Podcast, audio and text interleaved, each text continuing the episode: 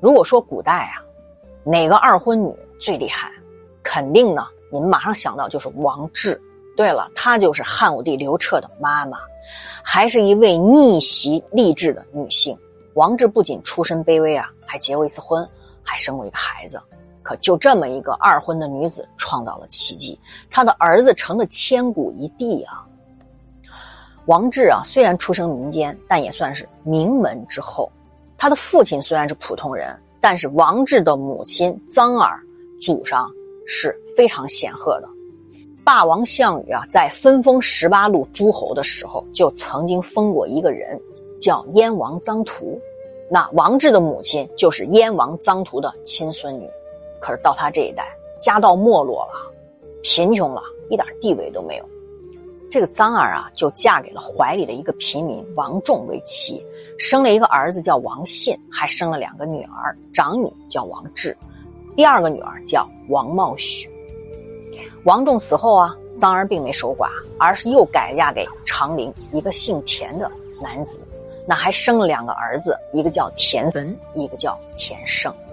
到了王志刚刚懂点事儿的时候，就在母亲臧儿的主持下，其实嫁给了一个非常普通的农家，叫金王孙。没过多久，王志就生了大女儿，起名叫金俗。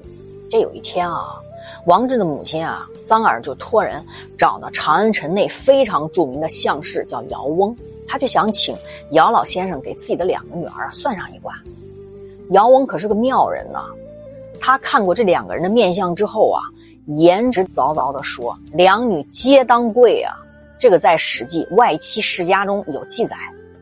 他还告诉臧儿：“你的大女儿王志是个大富大贵之人，她会生下天子。”这话可耳熟。曾经徐父给伯姬摸骨相的时候，也是这么说伯姬的。果不其然呐！你说古时候这个看面相啊，真的是很准啊。王志的母亲臧儿听完之后啊，不仅心里高兴，而且深信啊，他就动了心思。虽然女儿已经嫁人为妻，但这一生如果就这样平凡而普通的过去，他很不甘心。他就想，如果能把女儿送到宫里一下，那是不是很有可能能成为人上人呢？你想，臧儿曾经感受过贵气的人呐，他祖上有这样的基因啊，他就一直心里知道。自己祖辈的这种辉煌，所以都连续两次改嫁，他还是改变命运的这个念头没有熄灭。那他没希望了，他就把这事儿告诉自己的女儿王志，就灌输给女儿王志啊：“你可是王爵之后啊，我们家以前是贵族，娘这辈子太不容易了，你要争气。”哎呀，这话里话外说多了，这闺女就记在心里了。她就有了人生目标啦，就寻思着她要找机会振兴家族。王志就认为啊，我应该拼力一试。于是啊，他妈妈臧儿啊就想尽各种办法，先把王志强行啊从这个金王孙家里给接了出来，就相当于我结束这段婚姻了。这个金王孙虽然愤怒啊，一点他都没办法。紧跟着，臧儿又开始四处为女儿啊找关系。想把女儿呢送进太子宫，终于有一个时机，王志啊就真进了太子宫，就遇见了刘启，果然不负众望啊！那太子刘启见了他，才不管什么头婚二婚，喜欢的不得了，顺利就成了太子身边最宠爱的女人。过没多久，王志又向太子啊推荐自己的亲妹妹王茂许，说自己的妹妹有多么的美艳，那。王茂许也顺利进了太子府，那就成了太子府当中的姐妹花了。这姐妹俩齐心协力伺候太子刘启。当王志生下刘彻的时候，其实啊，汉景帝刘启就已经有了九个儿子了。那你说这第十个儿，那如何在这几个儿子里凸显出来呀？王志和他妈妈真的很聪明啊，他就在这过程里啊，给刘启讲了一个故事：王美人。梦日入其怀，以告太子。太子曰：“此贵征也。”王志怀刘彻这还肚子里的时候啊，他有一天啊，就对刘启说：“哎呀，我做了一个梦，我梦见啊，有一轮太阳扑到了我的怀里，于是他就怀孕了。刘启听完啊，就觉得这个梦可真不一般，那是显贵的征兆啊，非常开心。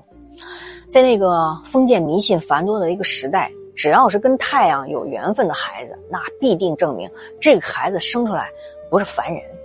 这就给后来刘彻上位打好了景帝内心啊潜意识当中的一个基石。那在犹豫不定的时候，这个心理暗示搞好了，就会决定成败。出生之后啊。虽然上面有九个哥哥，刘彻依然得到了刘启的偏爱。后来啊，太子刘启就继位为汉景帝。随后不久啊，十皇子刘彻出生。那王志和自己的妹妹都被封为了夫人。除了这两位王夫人和另外一位诞下刘彭祖、刘胜这两位皇子的贾夫人之外，其他所有的女性，包括景帝长子生母在内的骊姬啊。在史书上都称呼他们为姬，因为当时并没有姬这个称号啊。那景帝时期被称为姬的女性等级都在这个夫人之下。在这之后啊，刘启就以皇后长期没有孩子的理由，这不就将她给废除了吗？之后后宫啊就没有皇后了。那此时宫中还有一位皇太子啊，刘荣，对，他是皇帝的长子，他的妈妈就是骊姬，也曾经啊。是刘启宠爱的妃子。那如果不废掉这个皇太子，那么王志的儿子刘彻，那不就永远没有机会吗？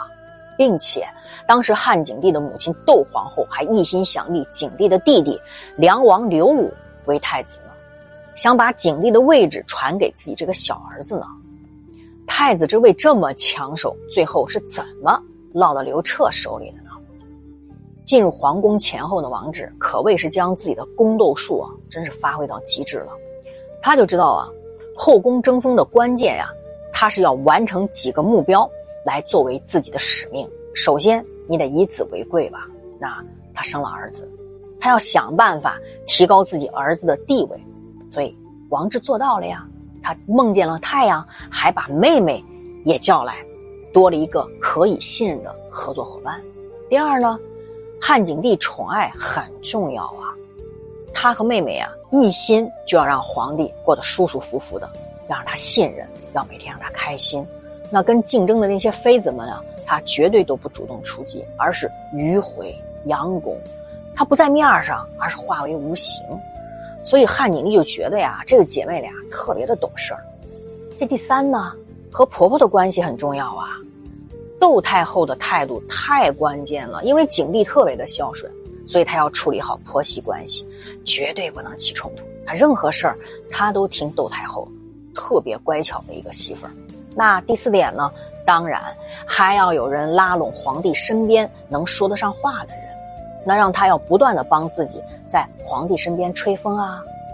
所以他选到了馆陶长公主刘飘，哎，这个飘啊。这个字在这里边是轻盈美好的意思。王志呢用了一个完整的闭环的超凡宫斗术，谨慎的游走在汉景帝和众多妃子，还有婆婆窦太后啊，还有她这个长公主刘飘之间。